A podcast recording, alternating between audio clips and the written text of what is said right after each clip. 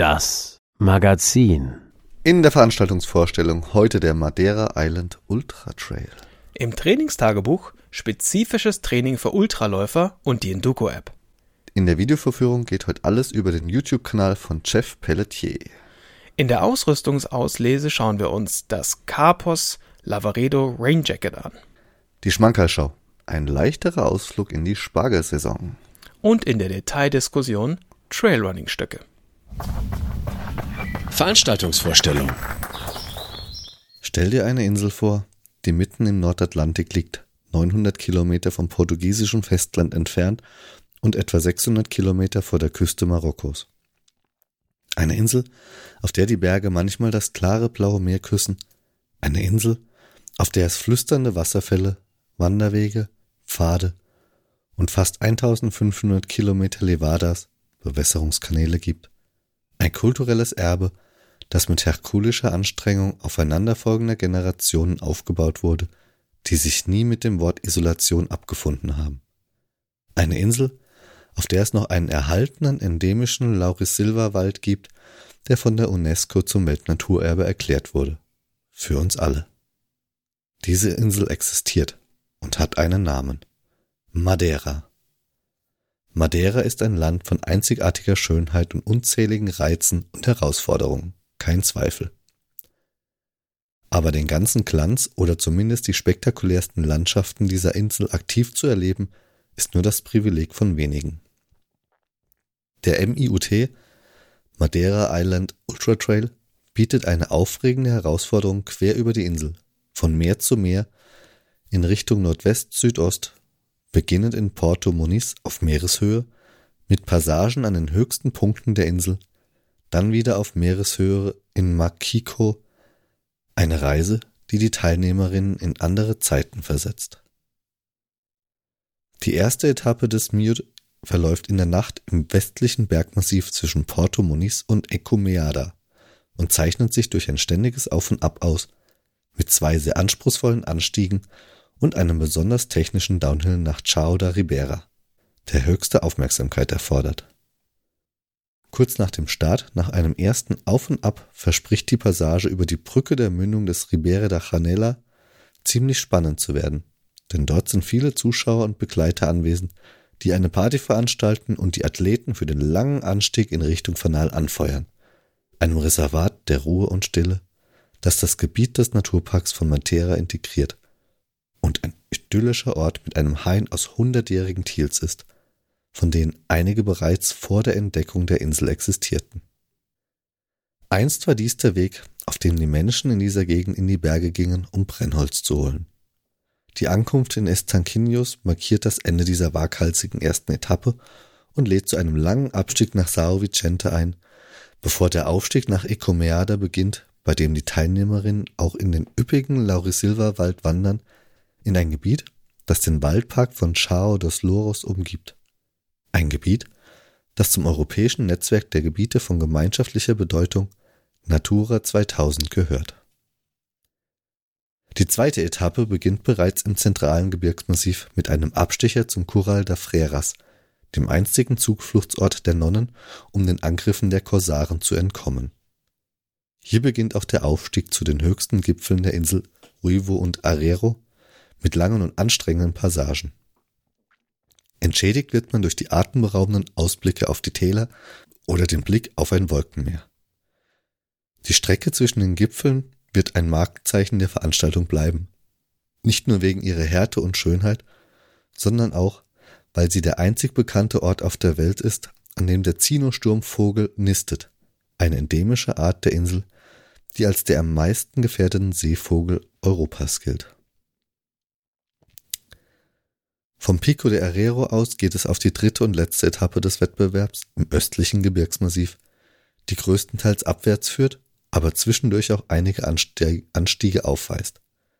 Nach Ribeiro Frio, einem obligatorischen Zwischenstopp für Touristen, beginnt der vielleicht letzte große Anstieg, der diesen Namen auch verdient und die Teilnehmer nach Puiso führt. Von hier aus wird die Strecke hügeliger und nach der Durchquerung von Portela, das von dem dortigen Aussichtspunkt einen herrlichen Ausblick bietet, begeben sich die Teilnehmer auf den Fundurasberg mit seinen schönen Single Trails, die von großen Baumfahnen geschmückt werden. Der technische Abstieg der Degolada zum Fußpad von Larano in Richtung Bocca de Risco bietet denjenigen, die dort noch am helllichten Tag vorbeikommen, unvergessliche Ausblicke auf das klare Meer im Norden, das den Fuß der hoch aufragenden Klippen, die buchstäblich direkt unter unseren Füßen liegen, einklemmt. Die letzte Strecke in der Levada do Canical sollte für etwas Entspannung sorgen, um den Teilnehmern die Möglichkeit geben, das wunderschöne Tal zu bewundern, in dem die Stadt Machito gedeiht, der letzte Haltepunkt dieser Reise. Der Madeira Island Ultra Trail ist ein jährlich stattfindender Ultratraillauf auf der portugiesischen Insel Madeira. Dieses Jahr findet er am 22. April statt. Es handelt sich um einen anspruchsvollen Lauf, der auf technischen, oft steilen Strecken durch die Berge Madeiras führt. Der Lauf bietet fünf verschiedene Streckenoptionen. 115 Kilometer, 85 Kilometer, 60 Kilometer, 42 Kilometer und 16 Kilometer. Der Lauf ist auch Teil des Ultra Trail World Tour Kalenders und wird von der Internationalen Trail Running Association ITRA bewertet. Wer jetzt Lust hat teilzunehmen, merkt euch den Madeira Island Ultra Trail für nächstes Jahr vor und schaut, dass ihr einen der wenigen Plätze ergattern könnt. Sponsoring. Die Energie für die heutige Sendung wird zur Verfügung gestellt von Moon Valley und Enjoy Your Travel. Wir müssen übrigens noch einen Clip aufnehmen. Mmh. Oh. Boah, ist der lecker. Mmh. Schon krass, dass Emily, Ida und Mimi die echt selbst backen. Naja, also die Riegel von Moon Valley sind entwickelt von Emily Forsberg, Ida Nielsen und Mimi Kotka. Ja, die wissen ja, wie der Hase oder der. Ja, also, der ist voll nach originalen norwegischen Zitronen. Aus Emilys Garten. Die Zitronen jetzt direkt in Emilys Garten gewachsen sind, das weiß ich jetzt nicht so genau, aber ich weiß auf jeden Fall, alles, was da drin ist, ist nur aus natürlichen und biozertifizierten Zutaten. Mhm, okay. Und wie haben die eigentlich das Rentier so zart bekommen? Naja, in den Regeln ist jetzt nicht direkt Rentier drin. Also die Proteine kommen zum Beispiel aus Erbsenprotein. Und manchmal sind auch Haferflocken drin. Ja, damit hast du dann quasi die ideale Mischung aus Kohlenhydraten und Proteinen. Und damit sind die Regeln halt auch für Vegetarier und Veganer geeignet. Oh, die Ladung Zucker darin, mm, die macht den so richtig lecker süß. Ja, die Süße für die Riegel kommt hauptsächlich aus Datteln und vielleicht noch ein bisschen Reissirup. Und damit hast du halt keinen Glucose-Fructose-Sirup drin oder sonstige Konservierungsstoffe. Der war echt lecker. Tja, wo gibt's jetzt Nachschub? Naja, also entweder direkt bei Emily im Zitronengarten oder halt bei enjoyyourtravel.de.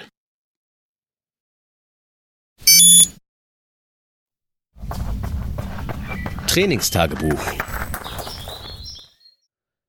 Im Trainingstagebuch möchte ich heute auf das Thema spezifisches Training für Ultraläufe eingehen. Ultraläufe oder Ultra-Trailrunning ist eine anspruchsvolle Ausdauersportart, die spezifisches Training erfordert, um auf schwierigem Gelände und unter extremen Bedingungen erfolgreich zu sein. Ein effektives Trainingsprogramm umfasst ja etwa fünf Hauptbereiche, und zwar das Ausdauertraining, Krafttraining, technisches Training, das Ausrüstungstraining und aber auch die Ernährung. Das Ausdauertraining. Die Fähigkeit, lange Strecken zu laufen, ist entscheidend für Ultra-Trailrunning. Läufer sollten ein Trainingsprogramm entwickeln, das regelmäßige, lange Läufe umfasst. Langsame, aber stetige Steigerungen des Trainingumfangs sollten allmählich erfolgen, um Verletzungen und Überbelastungen zu vermeiden. Intervalltrainings können auch dazu beitragen, die kardiovaskuläre Fitness zu verbessern und die Läufer auf schnelles Laufen in bergigem Gelände vorzubereiten. Krafttraining. Das Laufen auf technischen Trails erfordert ein hohes Maß an Muskelkraft und Stabilität.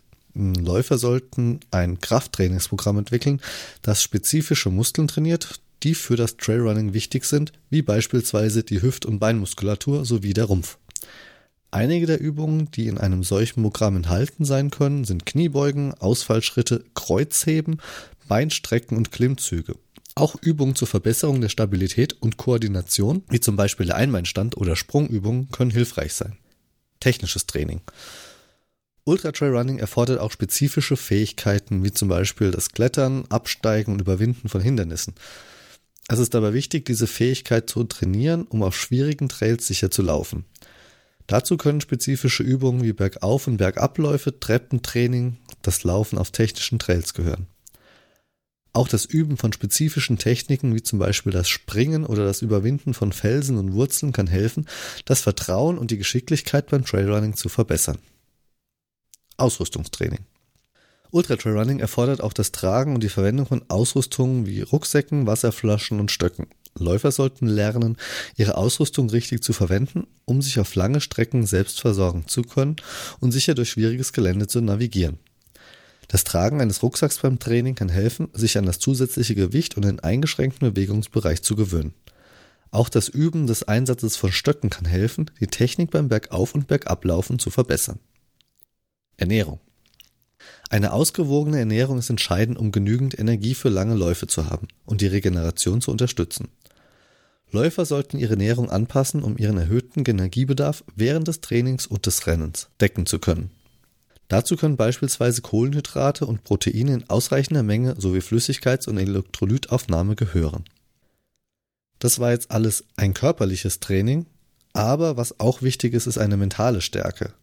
Denn Ultra Trail Running erfordert auch mentale Stärke, um mit den Herausforderungen des Laufens in schwierigem Gelände und unter extremen Bedingungen umzugehen. Läufer sollten sich auf lange Strecken und unvorhersehbare Bedingungen einstellen und lernen, mentale Strategien zu verwenden, um ihre Ziele zu erreichen. Ein effektives Training beinhaltet dabei verschiedenste Elemente. Dazu gehören lange Läufe in bergigem Gelände. Lange Läufe in bergigem Gelände sind der Schlüssel, um ihre Ausdauer aufzubauen und sich auf die Herausforderungen des Wettkampfs vorzubereiten. Läufer können ihre Kondition schrittweise verbessern, indem sie ihre Laufleistung allmählich steigern und sicherstellen, dass sie genügend Zeit haben, sich zu erholen. Hitze- und Kälteanpassung. Es ist wichtig, sich auf verschiedene Wetterbedingungen vorzubereiten. Sie sollten in der Lage sein, bei Hitze und Kälte zu laufen und sich darauf vorbereiten, indem sie im Freien laufen, wenn das Wetter entsprechend ist. Tempo- und Intervallläufe. Tempo- und Intervallläufe helfen dabei, ihre Laufleistung zu steigern und ihr Tempo zu steigern. Sie zielen darauf ab, ihre Geschwindigkeit zu erhöhen und ihre Ausdauer zu verbessern, indem sie sich auf kurze Abschnitte intensiver Anstrengung konzentrieren. Up- und Downhill-Übungen. Um sich auf den Lauf vorzubereiten, müssen Sie Ihre Fähigkeiten im Auf- und Abstieg verbessern. Üben Sie häufiges Bergab- und Bergauflaufen, um Ihre Beinkraft zu verbessern und Ihre Lauftechnik zu perfektionieren.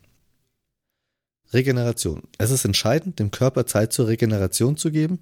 Ein Intervalltraining sollte immer mit einer Phase der Erholung und Entspannung kombiniert werden, um Übertraining und Verletzungen zu vermeiden. Bei all dem Gesagten ist es aber immer ratsam, einen individuellen Trainingsplan zu erstellen, der auf die Ziele und Fähigkeiten des Läufers zugeschnitten sind. Eine Kombination aus verschiedenen Trainingseinheiten wie Tempoläufen, Intervallläufen, Bergläufen und Krafttrainingseinheiten können dazu beitragen, dass der Läufer in Topform ist und sich auf den nächsten Ultra Trailrun richtig freuen kann. Nun, bei dem jetzt Gesagten möchte ich nochmal auch die App Enduko ins Spiel bringen. Wir haben ja von Enduko einen kostenlosen Zugang bekommen, um auch mit der Enduko-App zu trainieren. Ich habe hier das Training nach meinem Trainingsplan durchgeführt und immer wieder verglichen, was würde denn die Enduko-App jetzt machen. Und ein großer, wichtiger Teil fehlt mir eigentlich in der jetzt spezifischen Phase, die jetzt begonnen hat, und zwar wirklich das Berglauftraining. Vorher war alles fein, Tempotraining, Intervalltraining war, war sehr gut abgestimmt, auch in Kombination mit Radtrainingseinheiten, wenn man das angegeben hat. Aber jetzt zum spezifischen Training fehlen mir wirklich die langen Läufe und vor allen Dingen die Läufe mit Höhenmetern, um Höhenmeter zu trainieren. Das wird in der Enduko-App gar nicht vorgeschlagen. Deswegen bin ich im Moment nicht so recht davon überzeugt, dass die Enduko-App wirklich zielführend ist, um sich auf lange Ultraläufe vorzubereiten. Von welchem Lauf spreche ich hier? Ich spreche jetzt wirklich von 120 Kilometern beim Lavaredo Ultra Trail mit 5800 Höhenmetern. Hier fehlt mir in der Enduko App wirklich das spezifische Training dazu. Für kürzere Läufe, bei denen Schnelligkeit, die Grundschnelligkeit wesentlich wichtiger ist, funktioniert es vielleicht noch. Oder generell bei schnellen Läufen sei es jetzt wie zum Beispiel beim Ultra Trail Fränkische Schweiz Oder auch beim Großglockner Ultra Trail bei den kurzen Strecken, den 16 Kilometer zum Beispiel, was einfach sehr schnelle Strecken sind und es nicht so wichtig ist, die Höhenmeter zu trainieren. Ja, und so finde ich, dass die Enduko-App für mich zumindest hier nicht das bietet, was ich mir vorstelle, um mich guten Gewissens in einen solchen Lauf zu stürzen. Benutzt ihr da draußen die Enduko-App? Habt ihr damit versucht, auf einen langen Ultra-Trail zu trainieren? Falls ja, es würde uns interessieren, wenn ihr uns mal eure Erfahrungen dazu zukommen lasst. Gerne via Instagram, via WhatsApp oder auf der Webseite als Kommentar. Meldet euch einfach bei uns, es würde uns wirklich mal interessieren und wir würden auch, wenn ihr das möchtet, eure Meinung gerne auch mal in unserem Podcast preisgeben. In diesem Sinne, fröhliches Trainieren. Videovorführung. Heute möchten wir euch einen besonderen YouTube-Kanal vorstellen, der sich leidenschaftlich mit dem Thema Trailrunning beschäftigt und dabei sowohl inhaltlich als auch technisch hervorsticht. Viele von euch kennen sicherlich die typischen Trailrunning-Videos, die mit einer GoPro aufgenommen wurden und an der Grenze dessen sind, was die Stabilisierung leisten kann. Solche Videos sind häufig geprägt von hektischem Atmen und Windgeräuschen, die in einem Wettstreit um die Lautstärke stehen. Trotzdem liefern sie spannende Einblicke in besondere Laufstrecken, aufregende Wettkämpfe und ehrliche Bewertungen von Ausrüstungsgegenständen.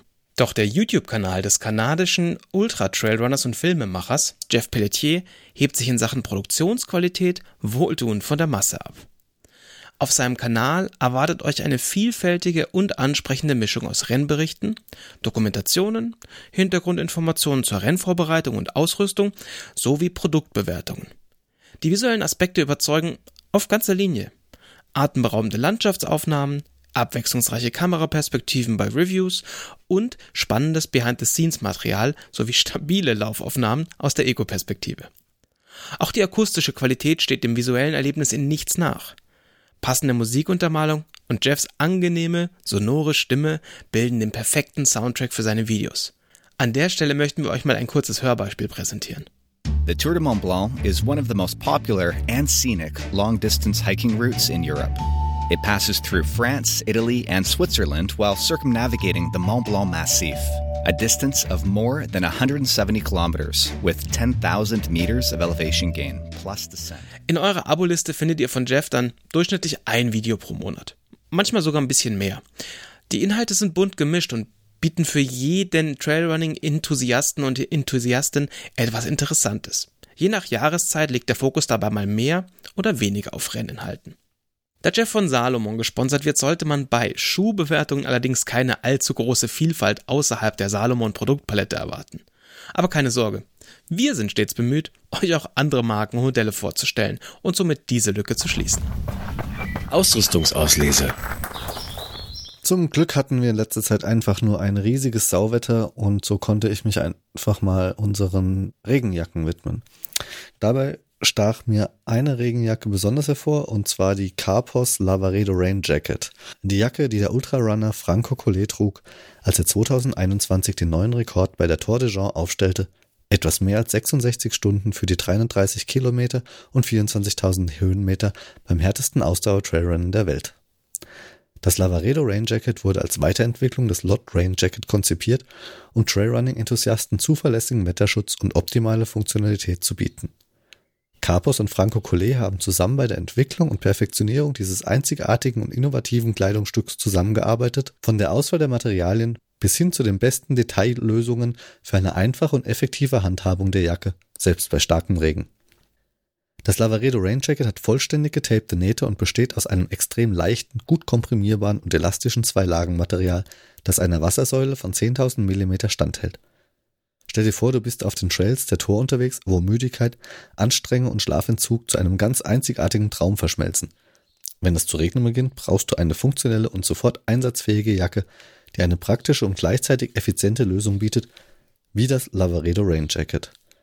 Das dehnbare Material erlaubt es, die Jacke sogar über dem Rucksack zu tragen, ohne dass die Bewegungsfreiheit darunter leidet. Die beiden Frontreißverschlüsse auf Brusthöhe ermöglichen den einfachen Zugang zu den Trinkflaschen und Rucksacktaschen. Die Belüftungsperforation am Rücken und an den Unterarmen sorgt dafür, dass du selbst bei großer Anstrengung stets gut gelüftet und gleichzeitig trocken bleibst. Das Lavaredo Rain Jacket ist das Kleidungsstück, das jeder Läufer in seinem Rucksack haben sollte, zu jeder Jahreszeit und bei allen Witterungsbedingungen. Ja, und das kann ich eigentlich nur unterschreiben. Also ich war bis zu zwei Stunden mit der Jacke wirklich im Regen unterwegs und es ging kein Wasser durch. Klar, man ist es gewohnt, es, man schwitzt unter der Jacke natürlich etwas mehr, aber hier kommen jetzt natürlich auch wieder einerseits die zwei großen Frontreißverschlüsse zum Tragen, die auch eine gute Belüftung natürlich bieten und ein kleines, aber feines Gadget, was ich so auch nur von Salomon Laufjacken kenne. Und zwar kann ich ein Stück unterhalb des Halses die Jacke über einen Druckknopfverschluss verbinden und so den Reißverschluss trotzdem geöffnet lassen, ohne dass die Jacke zu rutschen beginnt. Und dadurch kann ich natürlich sehr, sehr gut nochmal zusätzlich die Temperatur regulieren und unter der Jacke ordentlich belüften. Von daher, ich bin sehr überzeugt von der Jacke. Sie ist extrem leicht, klein, komprimierbar. Und falls ihr da draußen auch noch auf der Suche nach einer neuen Regenjacke seid, schaut doch mal bei Carpus vorbei. Die Lavaredo Rain Jacket kann ich wirklich sehr empfehlen. Der UVP liegt dabei bei 250 Euro und ich kann sie jedem wirklich nur ans Herz legen, sich mal anzuschauen. In diesem Sinne, fröhliches Einsauen im Regen. Schmankerlschau. Wenn man an Spargelgerichte denkt, kommt einem oft als erstes der klassische weiße Spargel mit Sauce Hollandaise in den Sinn. Doch heute möchten wir eine leichtere Spargelvariante vorstellen, die sich von den traditionellen, oft schweren Gerichten abhebt. Unsere Frühlingsbowl mit saisonalem Gemüse aus Mitteleuropa ist reich an guten Kohlenhydraten und Proteinen und liegt nicht schwer im Magen. Sie eignet sich also hervorragend als energiereiche Mahlzeit, die einen optimal für lange Läufe oder andere sportliche Aktivitäten vorbereitet. Dabei setzen wir auf grünen Spargel, der in Kombination mit Quinoa und frischem Gemüse ein köstliches, nahrhaftes und ausgewogenes Gericht ergibt. Zuerst wird Quinoa in Gemüsebrühe gekocht, bis er weich ist. Währenddessen schneidet man Radieschen in dünne Scheiben, grünen Spargel in Stücke und halbiert Kirschtomaten. Danach brät man den Spargel in einer Pfanne mit Olivenöl an, bis er gar, aber noch knackig ist. Für das Dressing verrührt man dann noch Olivenöl, Apfelessig, Zitronensaft, Senf und Agavendicksaft oder Ahornsirup und schmeckt es mit Salz und Pfeffer ab.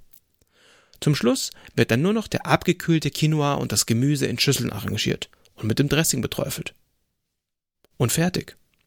Lasst euch diese frische und gesunde Frühlingsbowl schmecken und hinterlasst uns gerne in den Kommentaren eure leichten und leckeren Frühlingsgerichte. Detaildiskussion. Trailrunning. Es gibt hier eigentlich zwei Disziplinen. Das Sky Race und die klassischen Bergläufe und Trailrunning-Disziplinen.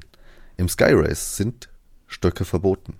Im Trailrunning jedoch nicht. Hier darf der Läufer selbst entscheiden, sofern vom Veranstalter zugelassen, ob er Trailrunning-Stöcke benutzen möchte bei dem Event oder nicht.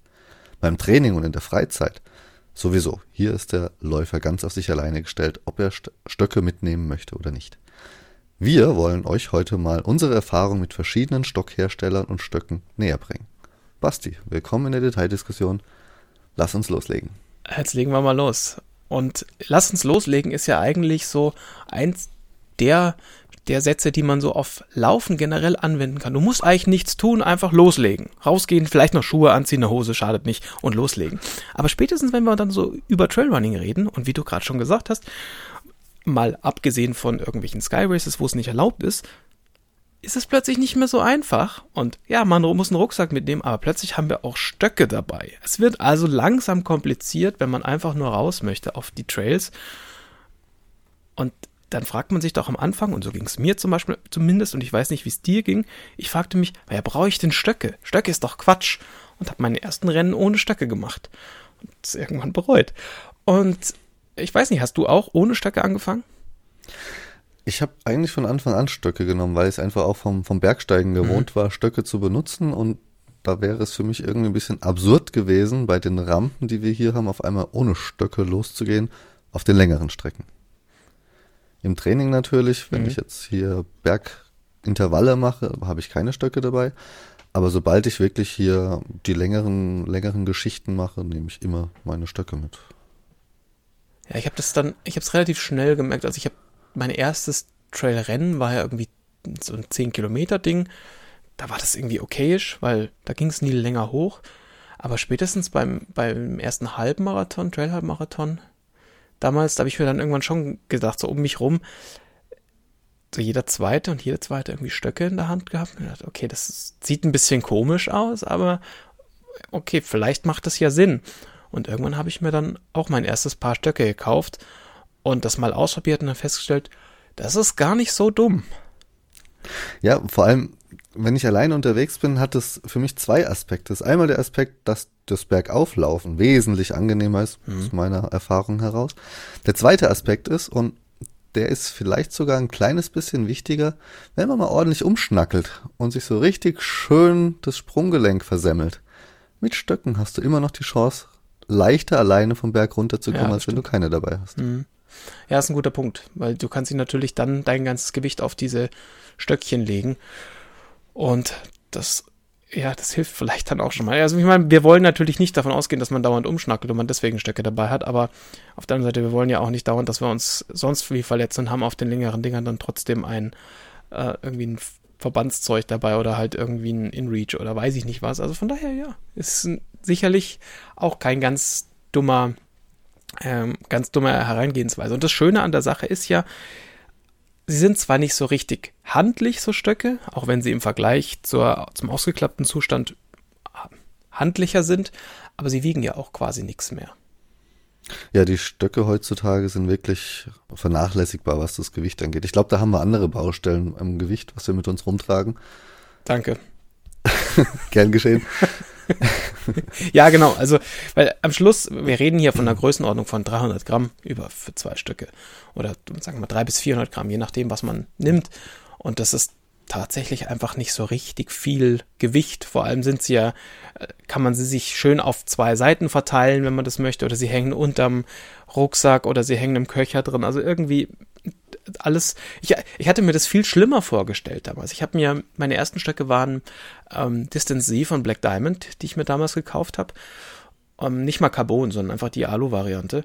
Und ja, dann kommen die halt an, irgendwie sind verpackt und dann hängt da irgendwie noch so zwei Kilo Pappe dran, irgendwie so ein Schild und weiß nicht, wo halt noch Sachen draufstehen. Ich dachte mir, boah, um Gottes Willen, das ist ja ein, ein Riesenbrocken von, von Stöcken.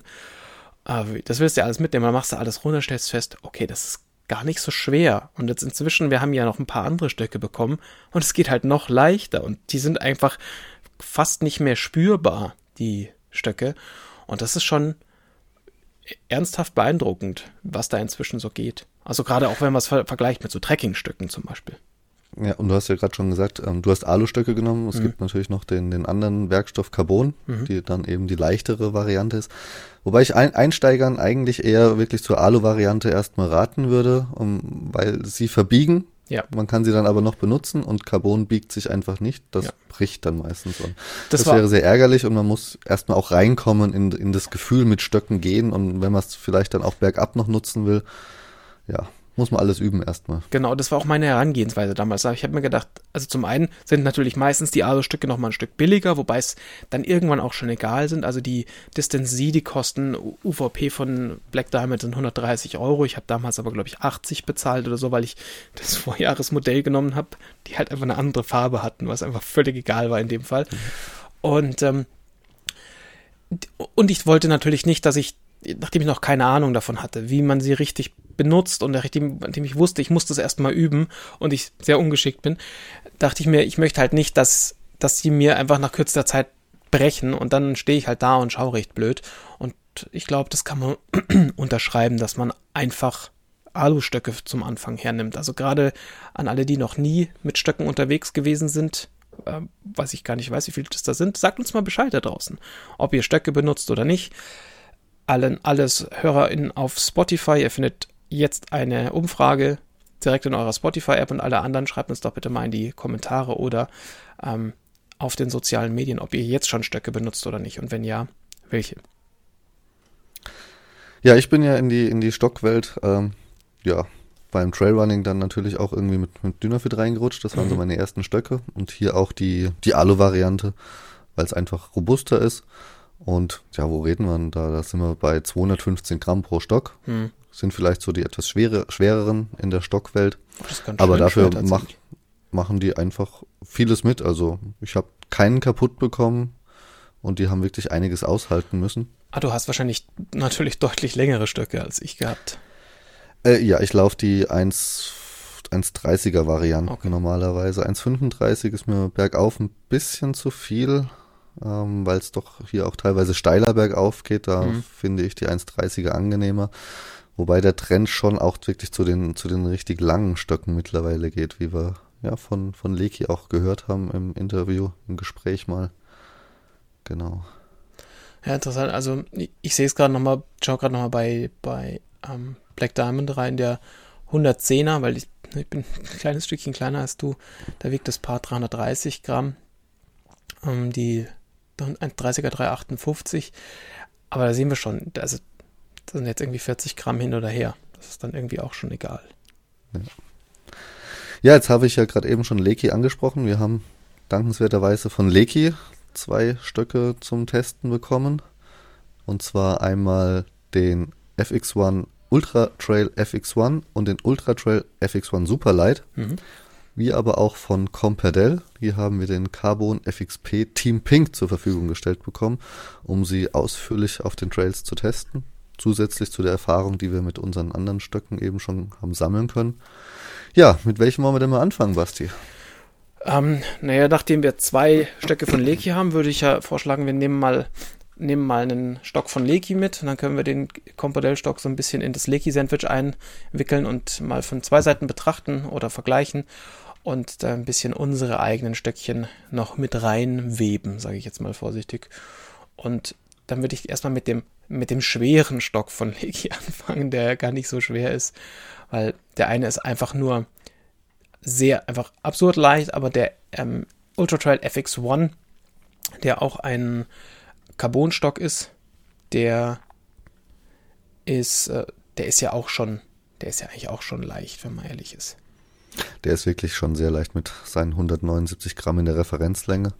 Und das Packbast mit 36 Zentimetern ist vergleichbar auch zu den, zu den anderen. Das heißt, man, man kann sich zusammengefaltet die Stöcke alle um den Dreh um die 36 Zentimeter vorstellen, die man dann halt an den Rucksack dran macht. Und da stören sie eigentlich auch nicht. Egal welches Packsystem man am Rucksack denn dann hat. Hm. Leki macht ja grundsätzlich eine Sache, ich sage jetzt mal smart, die vermutlich die, das Stockgewicht auch noch reduziert ist. Ähm, die Handschlaufen sind ja nicht fest am Stock. Das heißt, du bist natürlich wenn du jetzt den Stock wiegst ohne die Handschlaufe, nachdem Leki ja das äh, Shark-System hat, was ich anfangs immer so ein bisschen albern fand, bis ich es dann mal benutzt habe. Und das heißt, du hast ja immer irgendein ein Teil der Stöcke an der Hand hängen und damit sind die Stöcke leicht, damit sind die Stöcke ähm, ist wirklich nur ein Stock. Also eine Sache, die ich bei meinen, im Vergleich dazu bei meinen Black Diamond Stöcken immer hatte, war, die haben halt immer eine, eine Schlaufe dran. Und wenn ich sie dann zum Beispiel in den Köcher stecke, dann bleibst du mit der Schlaufe immer irgendwo hängen. Und das kann dir dann bei dem, mhm. bei dem Leki-Stock so halt nicht passieren, weil die Schlaufe, die hast du halt an den Händen. Die ist da immer. Genau, die ist an der, mit, mit, mit der Hand verbunden quasi. Und man kommt aber auch sehr leicht mit diesem Shark-System während des Laufens, teilweise auch blind, wenn man es ein paar Mal geübt hat, wieder an die Stockfixierung des Shark-Griffs dran. Mhm, ja. Und jetzt hat natürlich dieses Shark-System mit dem, mit der extrigen Halterung auch den Vorteil, es, man muss nicht nur die Schlaufe benutzen, sondern man kann ja zum Beispiel auch einen Handschuh von Leki nehmen, der mhm. schon dieses Halterungssystem integriert hat. Genau, wir haben da tatsächlich auch ein paar Handschuhe noch mitbekommen von Leki, einfach um das mal auszuprobieren. Und ich muss gestehen, ich bin sehr froh, dass sie das äh, beigelegt haben, weil ich würde, also klar kannst du dir auch so eine Leki -Hand, äh, Handschlaufe über einen Handschuh legen. Wenn du es aber nicht musst, ist es schon angenehm, wenn du einfach bloß ein Drum hast, was du entweder anziehst oder auszie ausziehst. Und das ist dann schon wirklich nett, weil du hast den den Handschuh und wenn du den Stock nicht benutzt, ist es nicht so, als fühlt sich das seltsam an, sondern da ist halt einfach so diese kleine Schlaufe dran, die erstaunlich viel aushält, wenn man mal ehrlich ist. Und insgesamt ist das ein sehr, sehr nettes System, was einfach so funktioniert. Und das Schöne ist, dieselbe Handschlaufe funktioniert natürlich mit meinem äh, Ultralight als halt auch mit dem FX1, als auch mit jedem anderen Leki-Stock, der ein Shark-System hat, aka jeder Leki-Stock. Und das ist schon, ja, das ist insgesamt echt ein rundes Ding. Was, wie gesagt, ich war da am Anfang sehr, sehr skeptisch, weil ich mir dachte, naja, gut, das ist, ist das nicht ein bisschen Overkill für das, was du dann am Schluss da bekommst? Aber nee, das ist einfach sehr, sehr gut. Genau, also auch die Langläufer unter euch da draußen können diese Handschuhe benutzen. Und an den Handschuhen ist auch nichts weiter dran, was irgendwie stört, finde ich. Ja. Also wenn man jetzt die Handschlaufe oder die Handschuhe nimmt, wir kommen nachher noch zu, zu dem anderen Produkt von Comperdell.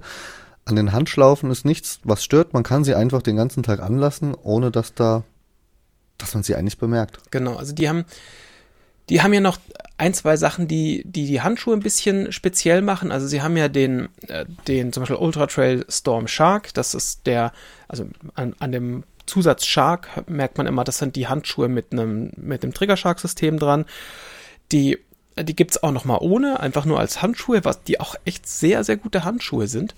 Und was die Storm-Variante von den, von den Handschuhen noch zusätzlich dabei hat, ist so eine kleine Abdeckung, die du dir, so wie so ein Regenmantel für die Handschuhe, die du dir von, vom, vom Handgelenk nach vorne rüberziehen kannst und dann sind die nur auf der Oberseite. Einfach, dass die Handschuhe, wenn es mal, wenn es mal besonders, äh, eine besonders steife Brise äh, über, über den Alpenkamm bläst, kannst du dir die einfach mal rüber tun. Oder wenn es ein bisschen schifft, dann hält, halten die auch die Hände von oben trocken. Und das ist insgesamt, finde ich, schon sehr, sehr angenehm. Und das ist so eine zweigeteilte oder dreigeteilte, ähm, so ein Haube, die du dir über die drei äußeren Finger ziehst und dann hat der Zeigefinger seine eigene Abdeckung und der Daumen hat nochmal eine eigene Abdeckung. Und das funktioniert, zumindest für mich, sehr, sehr gut. Und das gibt es halt auch in einem Handschuh ohne Schlaufe. Das heißt, wenn man mal unterwegs sein möchte und einfach nur Handschuhe braucht und keinen ähm, Stock, dann kann man sich auch einen Handschuh ohne Tr Trigger Shark nehmen. Hat den Vorteil, dass das Trigger Shark System ein hat natürlich so ein, ja, so ein, wie, sagt man denn wie, fast schon wie so eine Bandage außenrum, ne, die, die, die halt den Stock am Schluss fest mit dem, mit dem Handgelenk verbindet, was ja der Handschuh selber vielleicht nicht leisten kann. Das heißt, den den äh, Shark-Handschuh zieht man sich auch nochmal am Handgelenk fest, wohingegen man die Handschuhe ohne Shark-System haben halt dieses Ding nicht. Das heißt, die fühlen sich auch viel leichter und freier noch an als die Shark-Handschuhe. Genau, dadurch hat man aber natürlich den Vorteil, dass man ohne seine Finger verkrampfen zu müssen, trotzdem die Kraft auf den Stock übertragen kann. Ja. Also teilweise lasse ich meine Finger auch ganz locker und schiebe ja. wirklich nur aus der Handfläche der, äh, mich nach oben. Genau. Und das ist sehr clever, auch diese, diese Teilung, die du gerade noch angesprochen hast bei dem Überzug, weil man kann diesen zusätzlichen Wetterschutz drüber ziehen, hat aber trotzdem Daumen und Zeigefinger frei, um vielleicht mal einen Riegel aufzumachen und muss nicht mhm. wieder die Finger rauskramen. Ja, definitiv. Also das macht schon definitiv sehr viel Sinn. Was man natürlich fairerweise sagen muss, die sind halt keine billigen Handschuhe. Also wir kennen ja normalerweise so einen normalen Laufhandschuh. Also wenn du mal einen teuren Laufhandschuh kaufst, dann bist du mal mit 50 Schleifen irgendwie dabei. Man findet sicher auch teurere. Aber ähm, die Laufhandschuhe von Leki, die sind natürlich mit dem Trigger Shark System bis halt gleich bei 75 Euro und ohne immer noch bei 60 Euro. Aber sie sind auch sehr gut verarbeitet. Also fairerweise den ganz ohne, ohne ähm, diese Stormshell drüber, der kostet dann 40 Euro. Das ist immer noch nicht billig, aber das ist dann wieder ein okayer Preis. Aber du merkst schon 40 zu 75 Euro mit Shark und, und dieser, dieser Stormshell ist schon eine Ansage, aber ich glaube, man muss die mal angehabt haben. Also ich muss ehrlich gestehen, also glücklicherweise hat uns Leki diese Handschuhe geschickt, gesagt, hier, viel Spaß damit, behaltet die mal. Bin ich sehr froh drum, weil ich habe die angezogen und ich hab, war oft jetzt ohne, ohne Stöcke draußen, weil ich brauche die hier nicht dringend. Und ich bin froh, dass sie wir die behalten dürfen, weil wenn nicht, ich hätte mir wahrscheinlich dann welche gekauft, weil die einfach sehr, sehr gut sind. Das sind einfach auch mal abgesehen vom mit Stöcken laufen, sind die Ultra Trail Breeze oder Ultra Trail Storm einfach gute Handschuhe, die angenehm sitzen, die gut verarbeitet sind, der, wo sich die Materialien gut anfühlen. Das sind nicht einfach nur so ein, so ein, ein Material und fertig und das war's, sondern die haben, die haben ähm, mehrere Materialien. Also unten an der, an der Unterseite und am Daumen ist, also gerade zwischen Daumen und, und Zeigefinger ist das Material noch mal ein bisschen fester. Und das ist wirklich sehr, sehr, sehr angenehm. Also ich mag die Handschuhe wirklich sehr gern. Also ein wirklich Handschmeichler und ich habe sie dank der tieferen Temperaturen, die wir jetzt doch die letzten Wochen hier hatten, auch sehr oft getragen und ich sehe bisher keinerlei Abnutzungserscheinung. Also die Verarbeitung mhm. ist wirklich sehr, sehr gut. Kann man nur empfehlen. Genau, also im Zweifel auch einfach mal im, im lokalen Fachhandel ausprobieren und anprobieren, weil sind gut. Ist jetzt fast ein bisschen schade, dass es warm wird draußen. ja, der Schnee darf trotzdem jetzt in den höheren Lagen bei uns gerne, gerne verschwinden. Ich brauche jetzt dringend Kilometer in den Weinen. Ja, es spricht nichts dagegen. Ja, und wie gesagt, ja. wenn man, wenn man keine Handschuhe nimmt, dann jeder Stock von Leki kommt natürlich mit den, mit den Trigger Shark Handschlaufen oder mit den Shark Handschlaufen. Ich weiß gar nicht, ob Trigger noch da im Namen drin vorkommt. Und die sind da einfach dabei, die kann man sich umschnallen und dann kann es da losgehen mit. Genau, von der Farbgebung her sind diese Trailrunning-Stöcke von Leki in den klassischen Schwarz-Rot-Gelb-Farben. Ich glaube, daran erkennt man einfach die, die Leki-Stöcke sehr, sehr gut. Aber jetzt kommen wir vielleicht mal zu einer anderen Farbe im Trailsport. Die Pink. Genau, die, die gibt es auch so ein bisschen bei Leki, aber wer sich gesagt hat, pass mal auf, wenn dann richtig, ist Compadel. Und äh, Compadel die, die tragen nicht so ein bisschen leicht auf mit Farben. Die Stöcke gibt es in grün, die Stöcke gibt es in pink und zwar so richtig. Also wenn du einfach sicher gesehen werden willst aufgrund deiner Stöcke, dann nimmt man sich ein FXP von Compadel mit, weil die knallen farblich nochmal ganz anders. Voll rein, jawohl. Und ich finde das ja, ja gut. Ähm, die Farbe Pink ist wirklich der Wahnsinn. Also äh, Chapeau. Allein deswegen, ja, einfach mitnehmen und Spaß haben und die, die Gesichter, die Blicke der anderen auf sich ziehen. genau, und also die, ich meine, die Farbe ist die eine Sache, so ein, so ein Stock lackieren, ja, muss man sich trauen und die dann auch, die dann auch haben wollen, muss man, äh, muss man wollen. Ich wollte das ja, ich wollte unbedingt pinke Stöcke und, Le äh, und Compadel sagt auch, die gehen sehr, sehr gut bei ihnen. Mhm. Um, aber dieser Stock ist ja nicht nur irgendwie besonders, weil er besonders farblich ist, sondern der Compadel macht ja technisch auch eine Sache deutlich anders als alle anderen Stücke. Und das ist so, das ist so der, der, ähm, die Goldwing der Stöcke, nämlich da, du, du musst, du musst quasi nichts tun, der Stock macht alles für dich. Du nimmst den aus deinem Köcher zum Beispiel aus deiner Halterung raus, hältst ihn nicht mehr fest am ganzen Stock und das macht Klack und der klappt sich von selber aus. Und das ist schon irgendwie geil. Das ist äh, sehr faszinierend. Es funktioniert auch sehr gut. Man muss einmal nur kurz noch Gas geben mit den Stöcken, dann schnackelt er komplett zusammen und der Stock ist fertig auseinandergefaltet mhm. und einsatzbereit. Genau, der Compatible hat ein Federsystem eingebaut in die Stöcke, die sich darum kümmern, dass die halt einmal zusammengezogen werden, dann rasten die einzelnen Dinger ineinander ein. Das bedeutet im Umkehrschluss auch, dass du kein kein Seilsystem hast, was dauerhaft in, in dem Stock auf Zug ist, was ja andere zum Beispiel haben. Also ich sehe es beim, bei meinem äh, Black Diamond sehe ich es besonders, weil Black Diamond hat oben nochmal so ein, so ein Stück, wo du ihn, du, du faltest ihn auf, ziehst dann auseinander und spannst damit das Seil innen drin und dieses Seil hält die Stöcke zusammen. Und das heißt, es gibt, nur, gibt halt dann im Umkehrschluss nur ein Ding, wo du einmal aushängen musst und dann kannst du den Stock zusammenfalten. Und Compadel macht es halt genau andersrum. Sie gehen halt hin und, und äh, die, das Seil ist auf Spannung, oder die Federn sind auf Spannung, wenn der Stock zusammengefaltet ist und durch die Federn, die da drin sind, die sich dann beim Entfalten entspannen, äh, kann der sich halt selber selbst zusammenbauen quasi. Und meine Befürchtung war so ein bisschen, das macht ihn ja wahrscheinlich saumäßig schwer. Ja, aber die, diesen Gedanken haben wir uns gleich wieder abschminken können, weil wir sind gerade mal bei 209 Gramm in genau. der Referenzlänge. Ja, und das ist dann einfach nicht mehr besonders viel. Also das, da sind wir einfach in derselben Größenordnung, wie wir es vorhin bei, zum Beispiel bei ähm, Dynafit. Dynafit waren. Und äh, die, die ähm, Kollegen von Compadel sagten uns auch, dass die, ich weiß gar nicht mehr, ob du es noch im Kopf hast, wie viel Gramm die Federn waren, aber es war einfach völlig irrelevant. Es war irgendwie im genau, einstelligen genau, Grammbereich, glaube ich. Genau. Ähm, dieses System hat einen riesigen Vorteil im Vergleich zu den, zu den anderen Verschlussmechanismen. Bei den anderen Verschlussmechanismen zieht man den Stock auseinander und ein, ein kleiner Push-Button-Verschluss rastet quasi ein und dadurch bleibt der Stock als Stock zusammen. Mhm. Sollte dieser Klickmechanismus hier nicht mehr funktionieren, aus welchen Gründen auch immer, ist der Stock in dem Moment nicht mehr benutzbar, mhm. weil er sich dann lockert und zusammenklappt quasi. Ja. Das ist hier, und ich musste es leider bei einem Teststock am eigenen Leib erfahren, anders. Selbst wenn dieser Einrastmechanismus hier, warum auch immer, irgendeinen Fehler hat, durch diesen Zug der Feder bleibt der Stock auf Spannung und er ist auch mit diesem Defekt weiterhin als Stock nutzbar. Das ist tatsächlich von Vorteil, ja.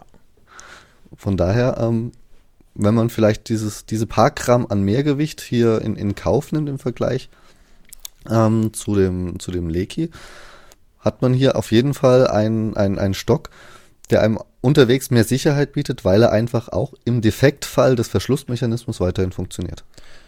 Gleichzeitig hat das ganze Ding einen kleinen Nachteil, besonders wenn man ungeschickt ist, so wie ich. Das heißt nämlich, in dem Moment, wo du den Stock zusammenklappst und aus Versehen einen Teil von diesem Stock wieder loslässt, dann klappt er sich wieder aus. kennt er nix. Und ähm, also es ist mir jetzt schon ein paar Mal passiert, dass ne, du klappst den Stock irgendwie zusammen, bist eh gerade unterwegs, hast vielleicht ein bisschen schwitzige Finger und dann schnuppst mir irgendwie die Hälfte vom Stock wieder weg oder ich habe aus Versehen den Rest losgelassen, weil ich, äh, als ich ihn wegpacken wollte und plötzlich habe ich hinterm Rücken einen ausgeklappten Stock. Also es ist, ich sag mal so, es ist einfach zuverlässig. Er klappt sich zuverlässig aus, wenn man alles loslässt. Heißt aber, er klappt sich zuverlässig aus, wenn man alles loslässt. Und das kann von Vorteil sein, das kann aber auch von Nachteil sein. Grundsätzlich kämen diese Compodel-Stöcke ja mit so einem Klettband, das man einfach nehmen kann und dann wieder, mhm. wenn man sie mal zusammengeklappt hat, schnell das Klettband drum wickeln kann und alles ist gut. Das muss man halt auch machen. Weil das habe ich, ich habe das Klettband einfach weggemacht, weil ich mir gesagt habe, naja gut, die hängen sowieso in der Stockhalterung oder im Köcher, dann ist mir das also alles egal. Heißt aber halt, bis das Ding fest ist, muss man es halt festhalten. Und ähm, da muss man einfach dran denken. Aber ich sag's mal so, nach 20 Kilometern hatte ich mich dran gewöhnt. Das dauert Aber einfach ein bisschen. Funkt, funktioniert das wirklich ohne Klettverband, Klettverschluss ja. ähm, sinnvoll? Ja? ja, ja, also ich hatte es halt dann hier zum Beispiel beim, bei der bei der äh, Instinct-Weste in den in diesen Brustdingern drin und in, wenn sobald da einmal der Gummi drum ist, hält halt dann der Gummi von der Weste die Dinger zusammen. Also das geht tatsächlich. Okay, also ich muss zugeben, ich habe es nicht versucht ohne äh, diesen Klettverschluss. Und das war dann wieder so für mich der Punkt, wo ich mir denke, so, äh, jetzt muss ich ja, wenn ich den Stock wegpacke, dann diesen zusätzlichen Handgriff machen. Ist dann vielleicht der gewohnte Klappmechanismus doch der effektivere am Ende? Ja, ich glaube, ich glaube, das ist eine sehr subjektive Sache.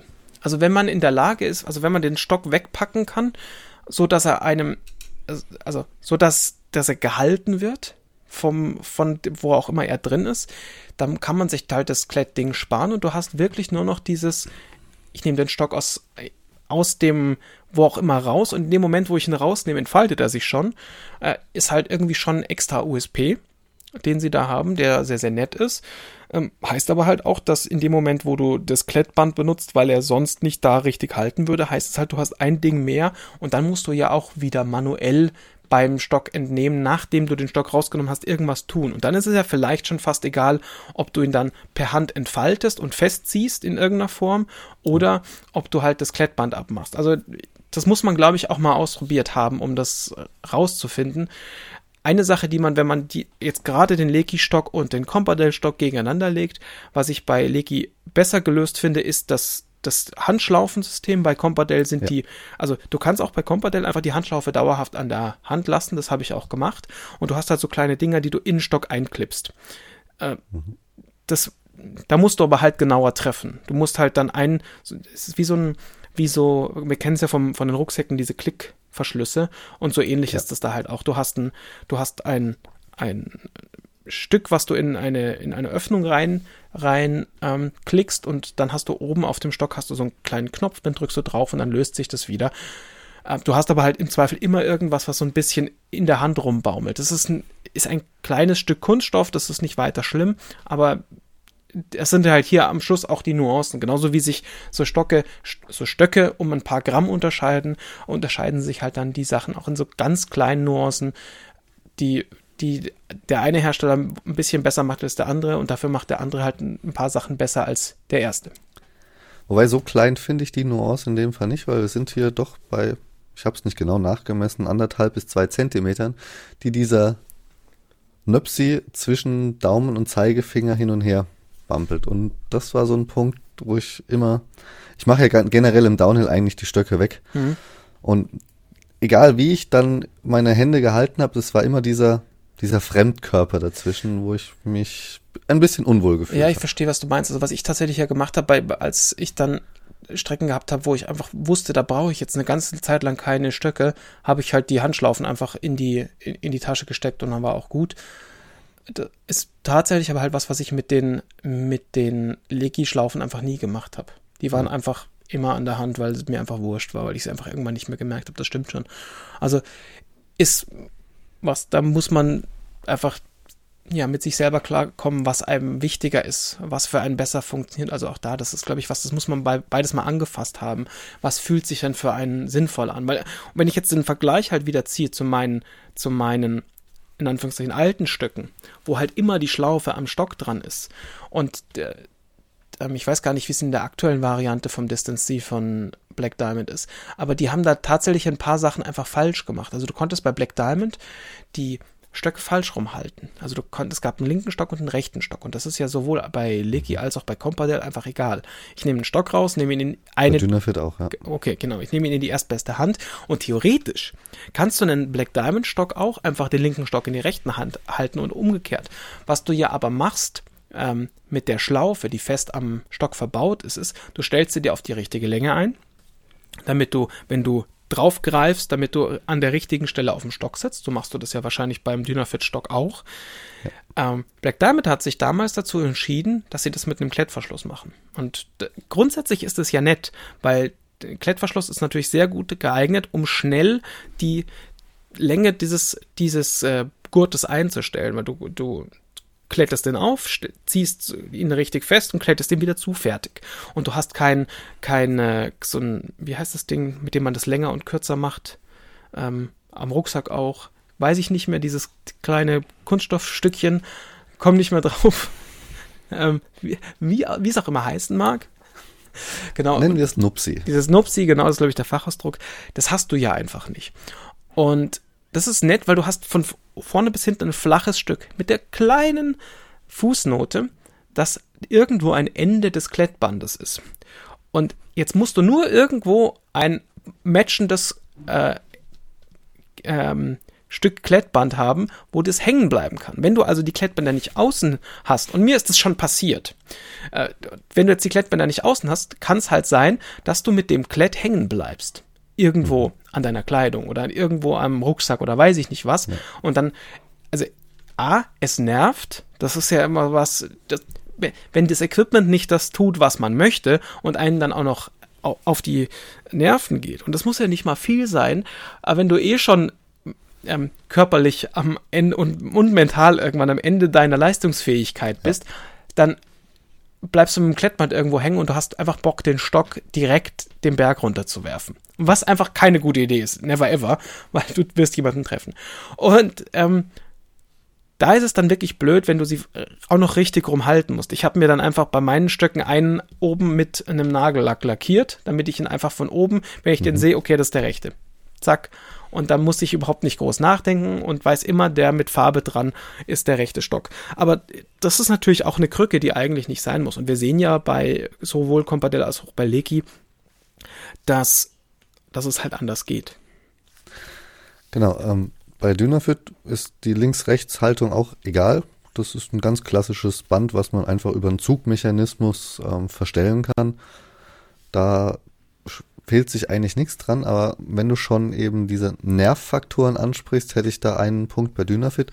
Und zwar dieser, dieser Push-Button-Verschluss war bei mir bei mehreren Stöcken so, aber vielleicht ist es auch nur bei mir, warum auch immer passiert, dass eben dieser Push-Button sich hineindrücken ließ und im zusammengefalteten Zustand ist der ja verdeckt von, von, von dem Oberrohr. Mhm. Und wenn ich ihn auseinanderklappen wollte, kam er einfach nicht mehr raus. Oh. Er hat sich also im Stock verklemmt. Und damit war der Stock einfach nicht mehr benutzbar. Das heißt, ich habe dann die Schlaufe an irgendeinem Ast einhängen müssen, habe dann mit dem anderen Stock mit der Kabitspitze unten in dem Loch rumfriemeln müssen, bis ich ihn wieder hab lösen können. Dann kam er raus und dann habe ich den Stock wieder benutzen können. Aber sowas braucht man einfach unterwegs überhaupt nicht. Weil du gerade die Kabitspitze ansprichst, noch eine Sache, die mir wo ich drüber gestolpert bin mit dem Distance C, wo ich einfach nicht drüber nachgedacht habe. Ich habe den immer hierher genommen, hier, weißt du, äh, flach, halb, halbwegs Flachland, irgendwie immer weicher Untergrund und bin mit dem gelaufen, alles fein. Und dann war ich damit unterwegs, irgendwo in den echten Bergen und stellt sich, stellt sich fest, ich habe keinen gescheiten Halt mit denen.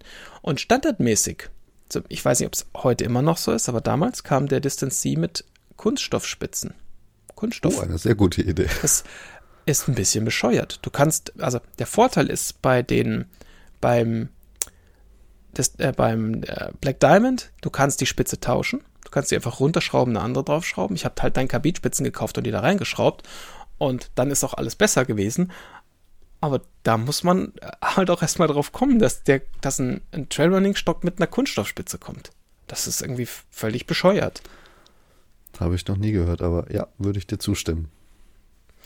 Genau, also hier Rubber-Tech-Tipps sind enthalten, schreibt die, ähm, schreibt äh, die Seite von, von Black Diamond. Also das ist ein bisschen, okay. tatsächlich ein bisschen komisch. Und weil du es auch noch ansprachst, diese, dieser Druckmechanismus, dieser Druckknopfmechanismus, den Dynafit ja auch hat, ist ja auch, auch was, was Lecky hat. Und ähm, da finde ich zum Beispiel die, die, die großen Knöpfe, sage ich jetzt mal, die Combadell hat, finde ich viel angenehmer als diese kleinen äh, Push-Buttons, die die ähm, Dynafit hat und die Lecky auch hat. Weil spätestens, wenn ich super kalte Hände habe, fällt es hm. mir schwer, diese kleinen Knöpfchen reinzudrücken. Das ist bei Compodel sehr angenehm, weil der Knopf hat wahrscheinlich so einen Zentimeter Durchmesser. Und den kannst du reindrücken, den kannst du super easy reindrücken und dann kannst du den Stock auseinandernehmen. Und das ist bei, bei Legi, also da, der braucht auch ein bisschen Druck, damit du den reinbekommst. Ich meine, das ist alles nicht super wild, aber wenn du eisige Eishände hattest, und das hatte ich einmal, da habe ich ein bisschen länger gebraucht, als mir das lieb gewesen ist. Und da muss man zum Beispiel sagen, da macht äh, Black Diamond einiges richtig. Und man muss hier aber auch sagen, dass Dynafit zum Beispiel mit dem äh, Vertical Pro das genauso macht. Die haben ja oben einen, Mechanismus, wo du so einen, einen Ring zurückziehst und dann den Stock ein Stück ein, äh, einschiebst, wo du den zusammenschiebst und dann äh, bist du, äh, kannst du den auch zusammenklappen und da hast du den, da hast du den Knopf gar nicht. Zumindest verrät mir das, das, das Bild auf der, auf der Webseite. Okay, vielleicht bist du bei der Höhen, bei dem höhenverstellbaren Stock, weil diesen Druckmechanismus haben die Dynafit-Stöcke alle, aber es gibt welche, die Höhen Größen anpassbar sind. Die hätten noch eben diesen zusätzlichen Plastikring oben dann haben sie das einfach auf den Produktfotos sehr smart versteckt. Dann hat es vielleicht einfach nur Black Diamond diese Art und Weise des, des Zusammenfaltens, die ich einfach sehr, sehr angenehm finde, weil du musst halt, du, du hast keinerlei Druckknöpfe. Du hast wirklich ja. einfach bloß ein, ein, einen Ring, den man zurückziehen muss, der auf, mhm. auf Spannung sitzt. Und das geht tatsächlich immer sehr, sehr gut. Ja, dann ja, aber da sieht man schon wieder, wie halt alle Stockhersteller Dinge, einfach so Kleinigkeiten anders machen wieder. Ja. Wo die bis jetzt genannten Stöcke meiner Meinung nach alle auf gleichem Niveau sind, ist die Robustheit. Mhm.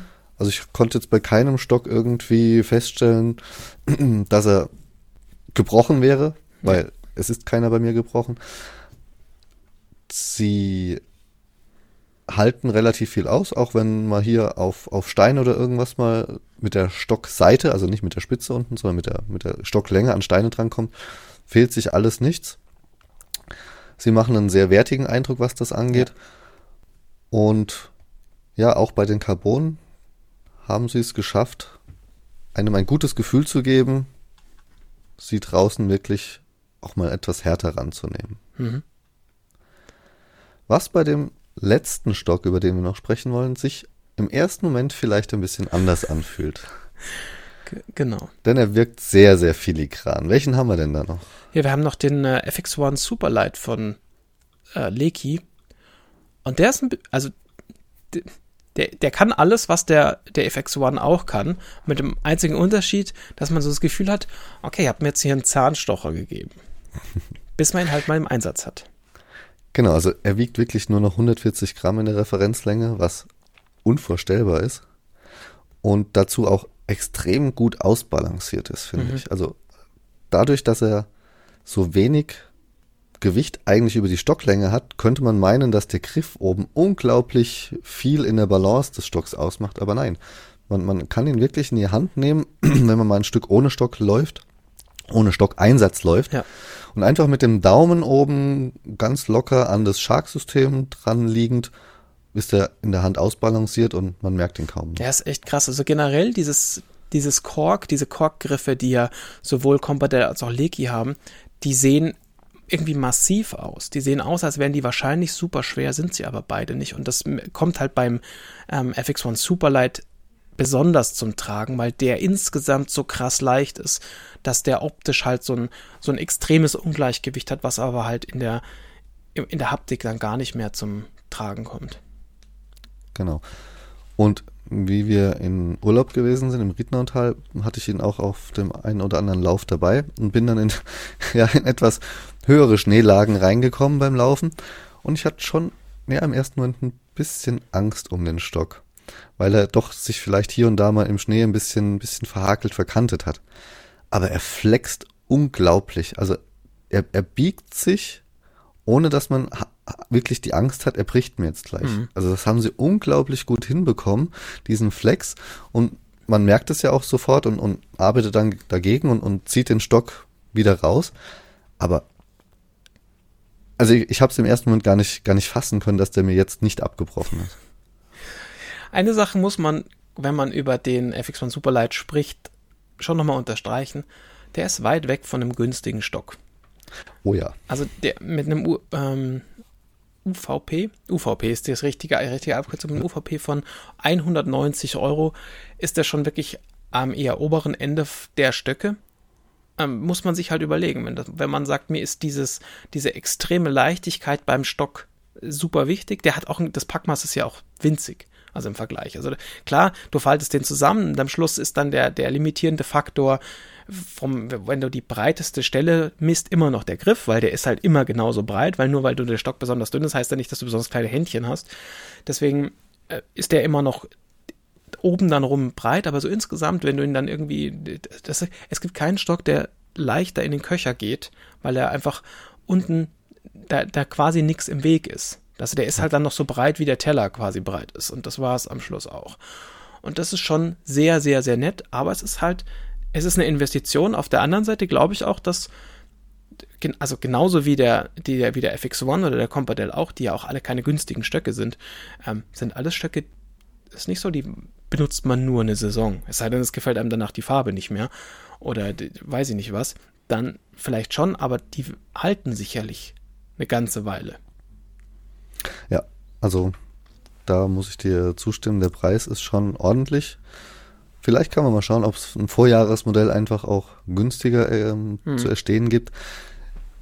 Für mich ist es vor allen Dingen der hübscheste Leki-Stock, weil ein Großteil davon schwarz ist und nur ein kleiner Teil diesen Rot, Rotteil mit dem gelben Schriftzug hat. Und, und was ich sehr mag, ist, dass der Griff wirklich nur der Griff ist und nicht noch der Korkanteil ein Stück weiter nach unten mhm. gezogen wird, weil ich gehe nie aus den Schlaufen raus oder aus, aus dem Shark raus, um den Stock weiter unten zu greifen. In die Verlegenheit bin ich wirklich noch nie gekommen. Und es gibt diesen Stock auch mit statt Rot pink. Auch das, genau.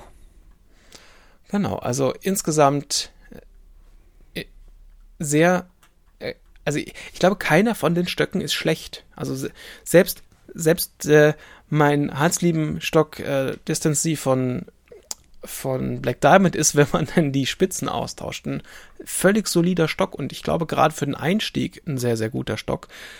Ähm, aber da sieht man halt schon mal wieder, die, alle Firmen, die das, die diese die Stöcke herstellen, die wissen halt, was man tun kann und die, jede Firma hat sich irgendwie seine eigene äh, Spezialität rausgesucht, was sie besser oder schlechter können.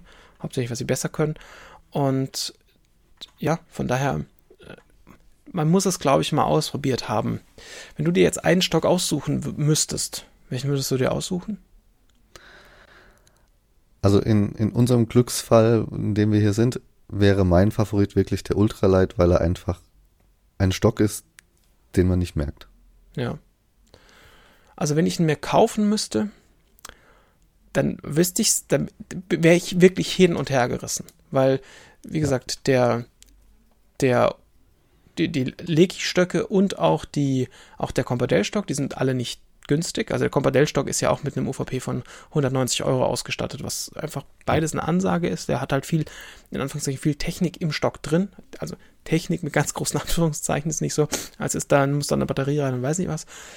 Ähm, und dann muss man halt noch mit dreimal überlegen, aber wie du schon sagst, wenn es ein Vorjahresmodell gibt und, und wir von dem knapp 200 Euro Preispunkt wegkommen, ähm,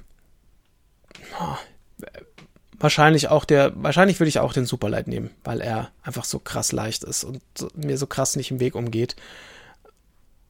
Ah, aber am Ende bieten alle einfach ein, ein sehr stimmiges Preis-Leistungs-Verhältnis. Hm, ja, definitiv. Also ob man jetzt mit der 120 Alu-Variante einsteigt, hier bekommt man etwas mehr Gewicht, aber dafür auch eine gute Robustheit mhm. für seinen Preis. Ja. Oder eben zum High-End-Modell, sei es Compadel mit der neuen Technik oder Leki, was die Leichtigkeit angeht, für die 190 Euro. Ich glaube, das ist einfach ein, ein, ein sehr faires Preisgefüge und hier muss jeder einfach für sich entscheiden, wie viel will man ausgeben, was ist ja. mein Preislimit. Und wenn das Preislimit egal ist, dann schaut euch bitte am besten im Geschäft an, was taugt euch mehr. Genau, man muss dann ja auch mal in der Hand haben und schauen, wie liegt der denn, wie liegt der mir in der Hand und wie nicht. Ähm, eine Sache, glaube ich, die ich, die ich äh, für mich relativ sicher ausschließen kann, sind äh, längenverstellbare Stöcke mit so einem, mit so einem Clipsystem, weil am Schluss bleibst du mit dem Clipsystem nochmal irgendwo hängen. Ähm, du musst immer ein bisschen achten, wie viel Gewicht machst du drauf, ist das hundertprozentig fest. Also die haben das alle schon halbwegs unter Kontrolle, aber ich glaube, ähm, man kann sich einmal äh, für eine Länge entscheiden und die passt dann in 99% aller Fälle, dass man vermutlich keine längenverstellbaren Stöcke auf dem Trail braucht. Das ist am Ende einfach ein Teil mehr, was kaputt gehen kann. Genau. Von daher, ja, einzigen, mein einziger Kritikpunkt, und der geht an alle Hersteller, ähm, an alle Hersteller, die Trailstöcke herstellen, weil im Trekkingbereich gibt es das nämlich schon. Warum zum Teufel haben eure Stöcke da oben drauf keine, keine verdammte, kein verdammtes Stativgewinde. Weil die paar Gramm könnte man denen noch äh, beibringen, weil dann sparst du dir plötzlich für deine Insta den, den Selfie-Stick. Äh, weil gleichzeitig den Berg hoch und einen Selfie-Stick äh, tragen tust du sowieso nicht und so könnte man das zusammen kombinieren irgendwie in irgendeiner Form. Ähm, Fände ich eine smarte Idee. Also habe ich nie drüber nachgedacht, aber vielleicht ist es ja eine Anregung für den ein oder anderen Hersteller da draußen. Weil wie gesagt, Compadel zum Beispiel mit dem äh, Camera Stuff, die machen das, ist aber halt ein, ein, ähm, ein Trekkingstock, ein Wanderstock, der ein bisschen schwerer ist als, als äh, der Trailstock. Aber das wäre einfach nochmal sehr nett, wenn man das einfach machen könnte. Ja, Grüße gehen raus an Airfreshing. Er steht ja sowieso auf die Selfies. Ganz genau. Das ist einfach sehr wichtig. Aber mehr dazu äh, könnt ihr nochmal im letzten Magazin nachhören, ähm, wie das so ist. Ja, wie gesagt, sagt uns gerne mal Bescheid, äh, ob ihr Stöcke benutzt, was ihr für Stöcke benutzt. Ähm, und wenn ihr keine Vielleicht Stöcke hatten wir einen Hersteller gar nicht auf dem Schirm jetzt. Genau. Also wenn ihr sagt, Moment mal, seid ihr Bescheid, ihr habt das und das vergessen, gerne Bescheid, be, ähm, Bescheid sagen. Und ähm, ja, lasst uns mal wissen, wie ihr zu dem Thema steht.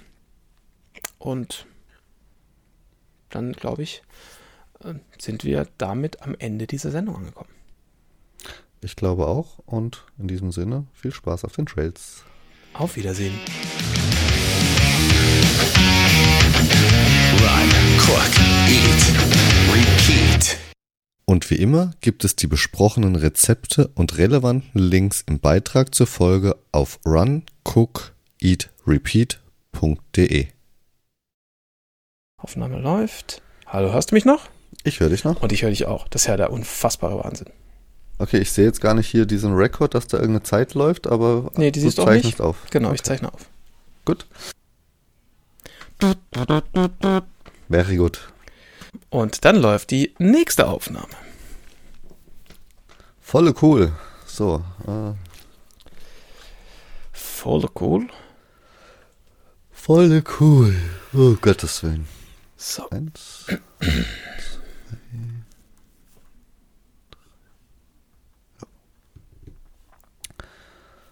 Um, du hast die Spargelsaison vorher, dann mache ich zwei, drei Sätze.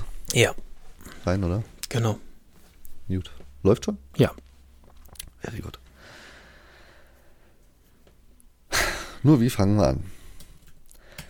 Wie baut man eine harmonische Beziehung zu seinem Hund auf? Puh, gar nicht so leicht. Und deshalb frage ich nach, wie es anderen Hundeeltern gelingt, beziehungsweise wie die daran arbeiten.